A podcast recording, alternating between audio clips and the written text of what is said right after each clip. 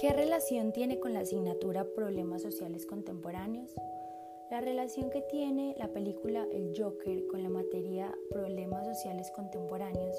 es que realmente sí ocurre un problema social,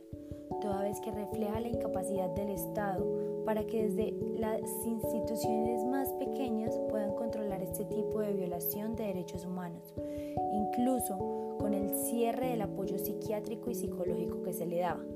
Es social porque gracias a esa discapacidad de no poder controlar su risa, revienta un problema de anarquía que afectaba a toda la sociedad, causándoles así un daño general para todos, especialmente para el protagonista.